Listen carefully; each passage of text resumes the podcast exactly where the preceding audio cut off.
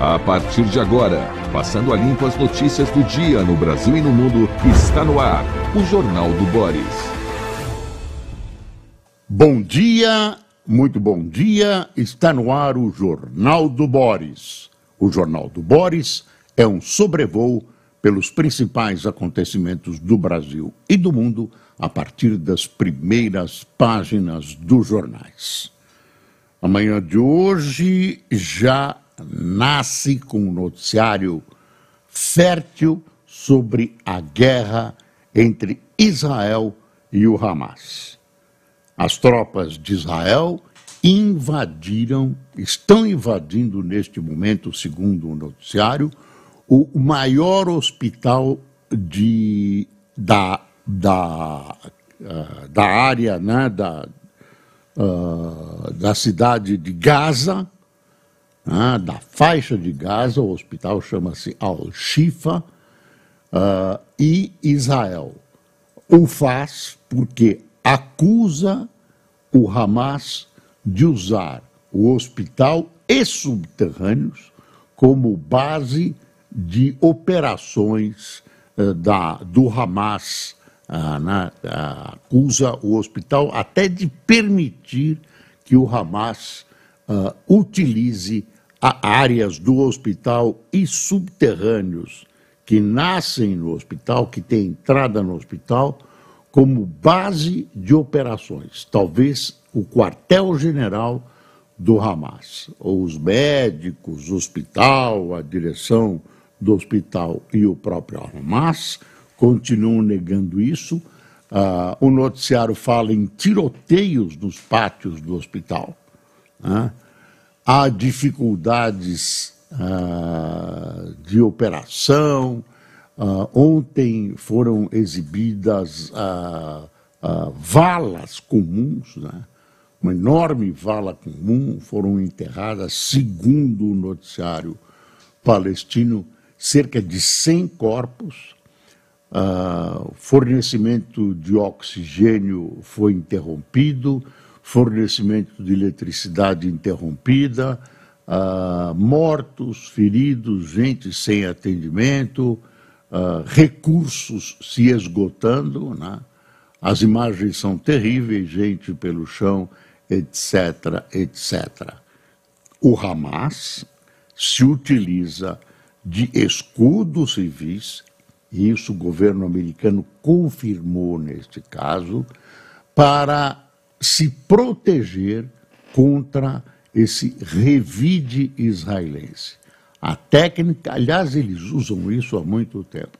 A técnica é instalar uh, bases de tiroteio, bases de lançamento de foguete, uh, enfim, uh, bases para guardar armas, arsenais, etc., etc., em subterrâneos de locais importantes, mesquitas, hospitais. Já foi encontrado num hospital infantil um túnel que tinha um, um, pequeno arsenal, uma moto, enfim, uh, e que talvez teria abrigado os reféns. Talvez teria abrigado os reféns, porque foram encontradas mamadeiras, etc., e há muitas crianças, muitos bebês entre os reféns, 240 reféns capturados. Ainda não há resultados do que aconteceu.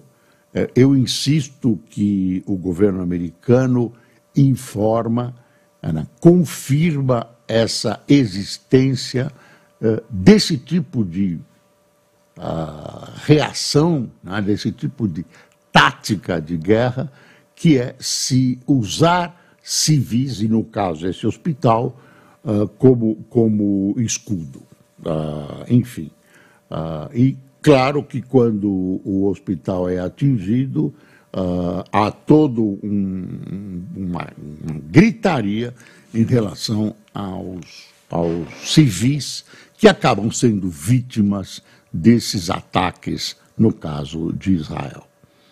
Uh, existe um bruído, um ruído de que ah, por trás dos panos, por trás das cortinas, haja uma negociação em evolução sobre a questão dos, dos reféns né, com o Hamas. Não sei quem intermedi está intermediando essa negociação, mas se afirma que existe essa negociação para a libertação dos reféns. Claro, deve ser em troca de alguma coisa com o Hamas. Ah, o, os observadores olham a, a, os Estados Unidos e dizem: olha, tem uma pequena mudança de orientação dos Estados Unidos, o Biden não está mais tão a favor de Israel. Está, mas diz: olha, Israel deve moderar esse tipo de ataque, não deve fazer ataques tão incursivos, etc, etc. Só isso. Mas uh, não critico o direito de Israel bombardear como reação ao bárbaro, ao terrível, ao gravemente criminoso ataque do Hamas à população civil israelense, que provocou 1.400 vítimas, cerca de 1.400 vítimas, e uh, levou uh, cerca de 240 pessoas, entre homens, mulheres e crianças, para território uh, da faixa de Gaza, né? usando-os agora. Ora, tem uma história de uma soldada que foi dada como morta, né? ela, ela era tida como viva, agora foi dada como morta. O Hamas informa que ela morreu num bombardeio israelense. Acredite quem quiser. Uh, enfim, deixa eu pegar o Haaretz. Haaretz é um jornal. A, imprensa israelense é uma imprensa uh, muito, muito forte, né, muito crítica e esse é um jornal que eu diria de oposição, o Haaretz. Olha, o Haaretz mostra uh, cerca de 200 mil pessoas em manifestação em Washington apoiando a, a, a Israel pelo, pelo apoiando Israel. Dá uma espiada aqui, ó. Isso foi ontem. Ah, nós, nós não estamos conseguindo mostrar temos um problema técnico. Eu estou descrevendo, é uma é Washington lotada, né, a praça pública lotada, coalhada de gente. Uh, temos um problema técnico, não estamos conseguindo mostrar essa foto. Eu estou com o Haaretz ligado aqui. Eu, eu, eu traduzo o Haaretz exatamente, exatamente nessa hora que eu preciso da tradução para mostrar, não estou conseguindo, também você não vai ver. Também você não vai ver. Ah, vamos para a primeira página do Globo, a gente volta a, a qualquer hora a essa questão da guerra. Tem um negócio importante aqui no Estadão. Ah, deixa eu dar uma resvalada aqui no noticiário nacional, espero não me queimar com esse calor o Globo diz: consumo bate recorde país tem de importar energia e acionar termoelétricas. Com reservatórios cheios, OMS não vê risco de desabastecimento. Ah, é o, o, a manchetona do Globo. Depois o Globo tem uma foto de um escritório apertado um monte de gente no escritório, como a gente nunca. Cada um na sua cadeira, mas escritório lotado. Olha o texto. A onda implacável de calor vem produzindo nos últimos cena, dias cenas de escritórios lotados, como o da Sony em Botafogo, algo raro no pós-pandemia. Funcionários têm aderido voluntariamente ao trabalho presencial abrindo mão do home office para buscar alívio no ar-condicionado corporativo. Aí já, né? Dizer, o pessoal volta para usufruir do ar-condicionado instalado pela empresa. Ah, tem uma história muito triste em São Paulo que eu vou te narrar rapidamente que é o seguinte: foi na Vila Maria, na Zona Leste, uma perua né, de escolar que uh, recolhe todo dia nas suas casas as crianças pequenas, né, dois, três, quatro anos, as leva para a escola e à tarde as traz. Um motorista, um cuidador, né, ele é motorista e tem a responsabilidade de cuidar das crianças, não sei se tem mais alguém, não há detalhes. Esse motorista esqueceu o menino de dois anos dentro dessa perua, dentro desse veículo escolar. Ele fez, ele foi buscar as crianças de manhã, não entregou o menino na escola, o menino ficou, foi esquecido no veículo. Quando ele voltou, o motorista voltou às quatro horas da tarde para já ir buscar as crianças, o menino estava morto dentro do veículo, morto pelo calor, né? que atingiu em certos pontos da capital paulista 37 graus. Imagine, dentro de uma perua fechada, nem sei se estava no sol, não estava. Quer dizer, uh, esse menino, ele, o, o, motorista se apressou, levou o menino para um hospital das redondezas, mas já era tarde demais, o menino estava morto. A prefeitura pediu desculpas e tal, afastou o cara e disse que abriu um inquérito administrativo. Desculpe, aí não é uma questão de inquérito administrativo, é questão policial. É uma questão policial. Este homem, se ele sozinho era o responsável, só se havia mais alguém responsável por essa criança, é óbvio que esse pessoal, ah, talvez sem querer, mas incide no crime de homicídio. Incide no crime de homicídio. E, e, isso tem que ser verificado, não pode ficar assim, né? Como esqueci o menino dentro da perua. Isso não existe. Isso é um ato de irresponsabilidade, pode ser involuntário. Um ato de irresponsabilidade que é punido pela legislação penal. Então não tem negócio de abrir inquérito administrativo. O negócio é o caso tem que ser levado à polícia, tem que ver, haver uma perícia no corpo desse menino para conhecer as reais causas objetivas da morte desse garoto e os responsáveis indiciados. Indiciados. Isso é crime, é homicídio. Não é assim, ah, não, foi sem querer, desculpe. E vai continuar uh, levando as crianças para a escola. Eu repito, a Prefeitura de São Paulo afastou esse motorista. Desculpe, não tem perdão. Não tem perdão. Para um esquecimento desse, não tem perdão. Não é um, um, um veículo qualquer, é um veículo que, cujo motorista tinha a responsabilidade de conduzir crianças, um menino de dois anos com a vida desperdiçada. Não dá, tem que tem que ser julgado. O Estadão está aqui ainda na questão da guerra entre Israel e Hamas. Olha aqui. Lula iguala Israel a Hamas, lideranças judaicas contestam. O Lula, né, no seu supremo saber, fez, aliás, eu tenho dito isso quase todos os dias, é, é uma desinformação, né? Você estabelecer um equilíbrio, estabelecer um paralelo entre Israel e o Hamas.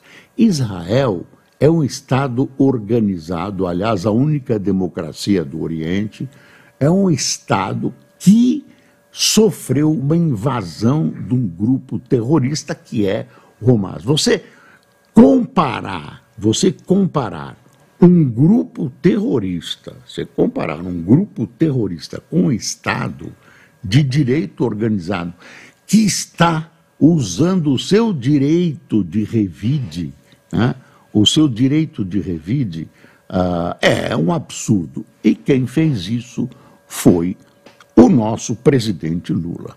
Aliás, agora que uh, qualquer possível dependência uh, dos brasileiros que lá estavam, digamos, uh, sem poder sair da faixa de Gaza, e quando, quando acaba o episódio, o Lula já se sente mais à vontade, porque aí ele não depende de ninguém, muito menos de Israel, para liberar essas pessoas. Ele acha que pode ser vítima de uma. achava que podia, que estava sendo vítima de uma vingança de Israel.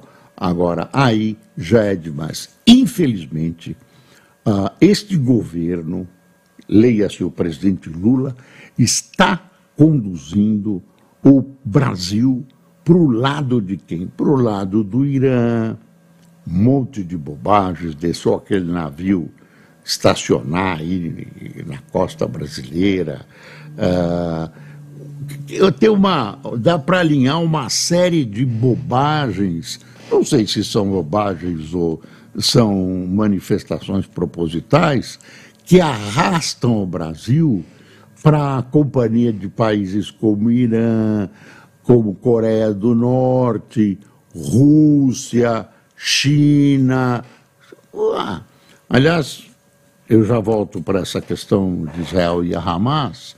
Acho, o presidente Biden recebeu o presidente chinês, o presidente chinês chegou e eles estão acertando. Ao, ao, tem uma, um período aí de incompreensões mútuas, tem algumas disputas, está lá a história de Formosa, navios, navios chineses rodeando Formosa, ameaças de um lado, ameaças do outro, problemas econômicos, enfim.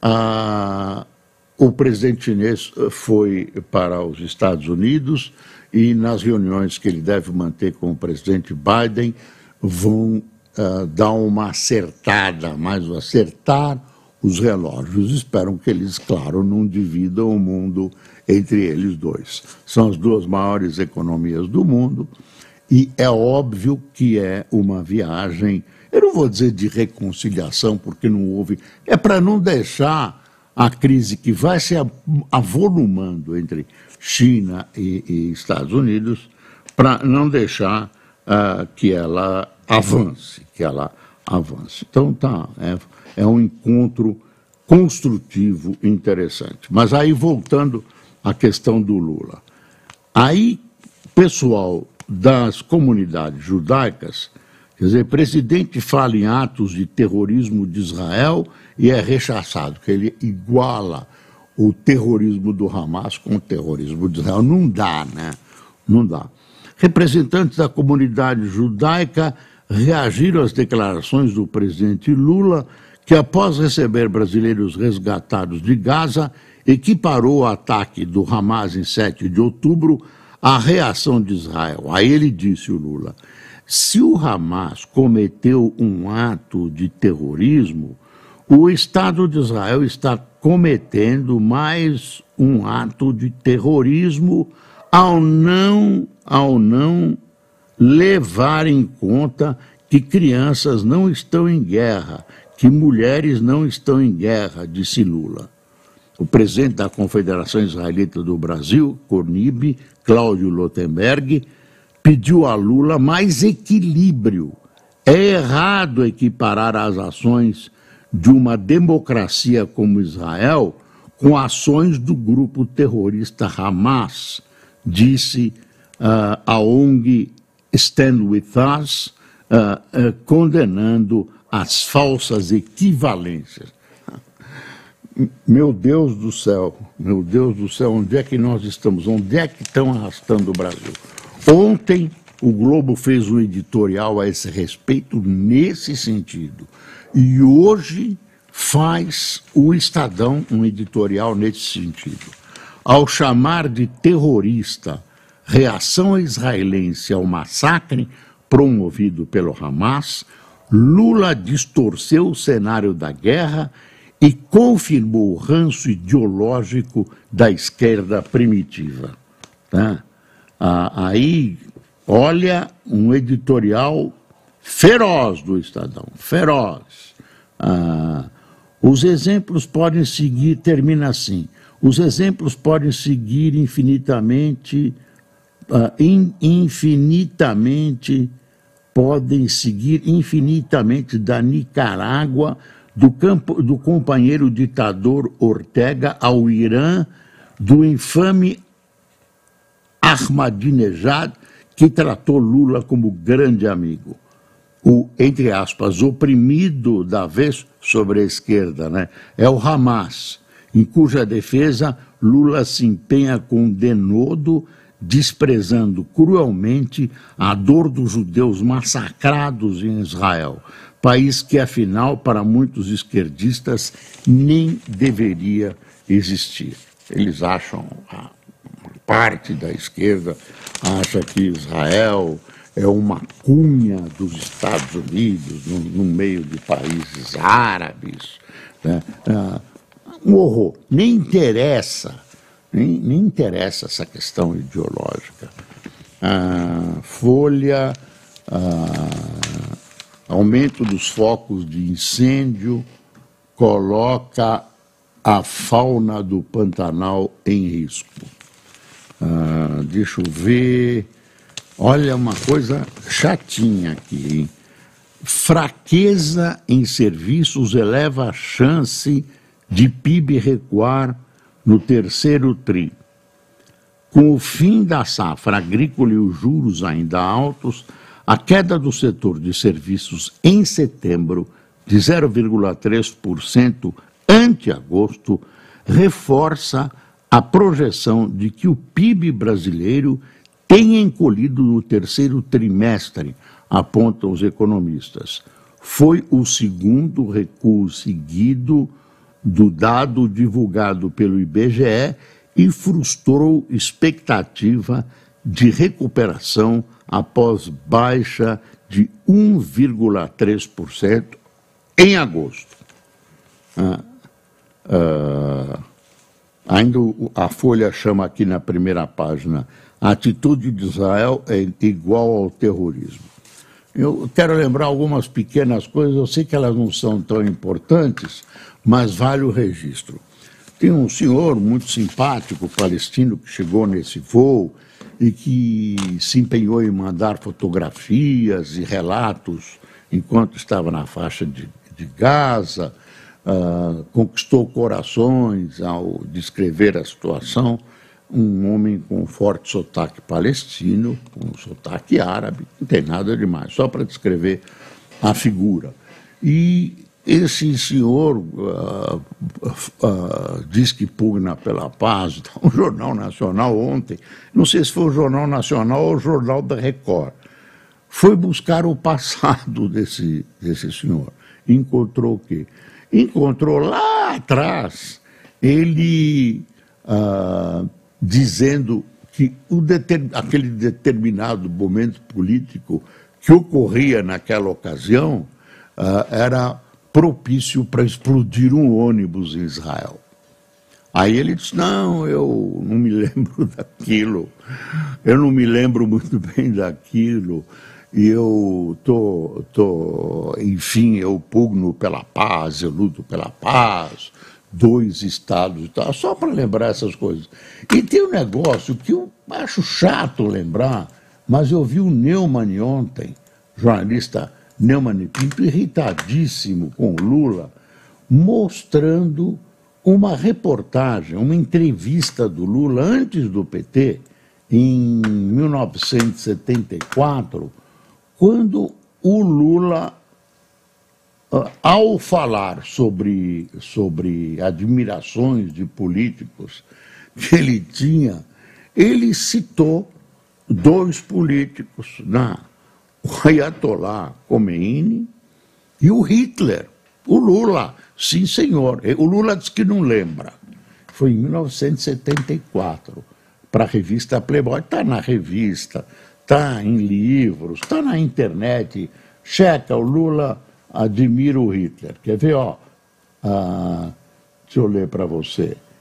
Ah, aqui é 75 que está, mas eu vi que era 74 vou, vou ler. É um trecho de uma entrevista. O Lula diz que não lembra. Ah, ah, deixa eu ver onde está a entrevista. Ah, Playboy. Alguma figura de renome que tenha inspirado você? Alguém de agora ou do passado? Né? Perguntou o repórter. Aí ele, é, aí ele diz assim: há algumas figuras que eu admiro muito, sem contar o nosso Tiradentes e outros que fizeram muito pela independência do Brasil. Um cara que me emociona muito é o Gandhi. Outro que eu admiro muito é o Che Guevara, que se dedicou inteiramente à sua causa. Essa dedicação é que me faz admirar um homem. Aí a Playboy pergunta: a ação e a ideologia? Lula, não está em jogo a ideologia. O que ele pensava, mas a atitude, a dedicação, se todo mundo desse um pouco de si como eles, as coisas não andariam como andam no mundo. Aí pergunta a Playboy: alguém mais que você admira? Aí vem o Lula, pausa olhando para as paredes. O Mao Tse-tung também lutou por, para aquilo que achava certo, lutou para transformar alguma coisa. Mao Tse-tung, aí, Playboy, diga mais. Aí o Lula, por exemplo, o Hitler. Por exemplo, o Hitler, mesmo errado, tinha aquilo que eu admiro no homem, o fogo de se propor a fazer alguma coisa e tentar fazer. Isso é o Lula falando. Aí, Playboy, quer dizer que você admira o Adolfo? Lula enfático, não, não. O que eu admiro é a disposição, a força, a dedicação. É diferente de admirar as ideias dele, a ideologia dele. Ah, perante as evidências, não é rigoroso afirmar que Lula disse que admirava Hitler. Aí é uma análise, mas está aqui o que ele falou e que o, o Neumann, ontem, no artigo dele na internet, bravíssimo, diz que essa frase, essa entrevista, mostra que Lula já era, como é hoje, segundo ele, antissemita. E, e, e estimula o antissemitismo. Você estava bravo ontem, hein, menino Neumann? Calma, coração. Você já não é mais criança. Mas aí estava muito bravo com Lula. Olha, né? Mas aquele Hassan, aquele, é, não sei, aquele senhor lá dizendo que podia explodir, estava na hora de explodir um ônibus, aí ele disse que não lembra. Não lembra, ele ah, desconversou, disse, não, eu sou a favor da paz, da luz, blá blá blá. Governo tenta debelar nova disputa entre Forças Armadas e Polícia Federal. Ministros criam comitê, isso porque eles se juntaram para tocar a segurança. Ministros criam comitê conjunto no Rio de Janeiro, mas primeira reunião já tem um embate entre almirante e número dois da justiça. Eu não vou descer, mas não dá, né? Não dá, quer dizer, os caras não se dão entre si, juntaram todo mundo na mesma jaula. Não é possível, com esse plano, resolver situação nenhuma de segurança, nem vão conseguir enganar a, a plebe guinar aqui como nós, porque estão brigando já na primeira reunião. Está ah, aqui o, a Folha Lula tenta usar repatriação de brasileiros como palanque. Ah, Câmara emenda feriado e coloca em espera projetos de interesse do governo. Ah, Aí vai virando. Uh, judiciário continua preconceituoso e machista, afirma Carmen Lúcia do STF. Seminário promovido pelo jornal O Estado de São Paulo. Uh, deixa eu ver. Uh, enfim. Ah! Hoje é feriado. Tinha que ter dito isso no começo do jornal. Hoje é feriado, é a proclamação da República. Aqui entre nós. Não vou muito longe nessa história. A proclamação da República foi um golpe de Estado. Um golpe dado por um dos melhores amigos e protegidos do, do imperador, né? do imperador Dom Pedro II, uh, que era o Marechal Manuel Deodoro da Fonseca. Tinha Manuel na frente, Manuel Deodoro da Fonseca. Ele estava de cama, o pessoal foi lá, instigou e ele acabou. Uh, aí o, o Deodoro da Fonseca fez um governo péssimo e rompeu com os militares da época, quis ser enterrado como foi em trajes civis, né? E Dom Pedro, quando foi informado que o golpe tinha sido dado por, uh, pelo Deodoro da Fonseca, disse, não, eu sempre o protegi, ele era meu amigo, protegi a família dele. Banana, Dom Pedro, banana. O cara meteu-lhe um punhal pelas costas.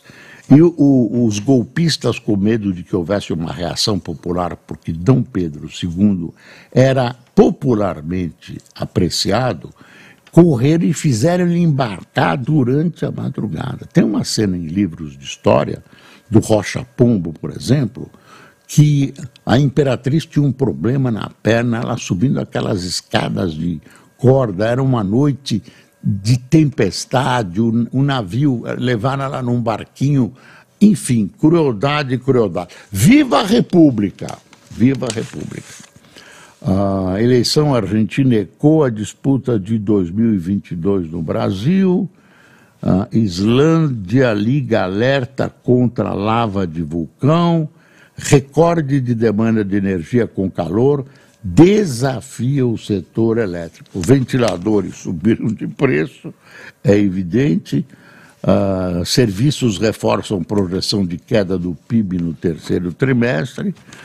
Eu estou pondo aqui uma rápida leitura, deixa eu ver.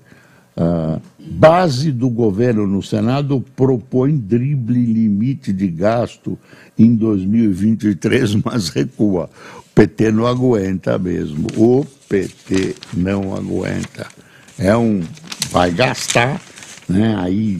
E tem um negócio chato. Magazine Luiza vê em correções contábeis e republica balanços.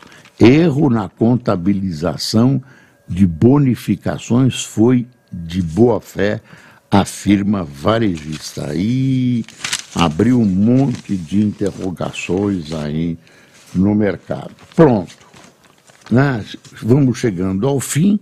Com, ah, teve cafezinho hoje, mesmo o feriado, a nossa cafeteria aqui funciona.